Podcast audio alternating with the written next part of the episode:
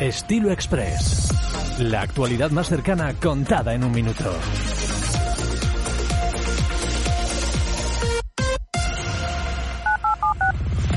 Un equipo móvil de la Policía Nacional para la tramitación del DNI tiene previsto desplazarse a Aguilar de la Frontera los días 6 y 9 de marzo para la toma de datos y los días 16 y 17 respectivamente para la entrega de los documentos, siendo retirados estrictamente por sus propios titulares para tomar de nuevo la huella.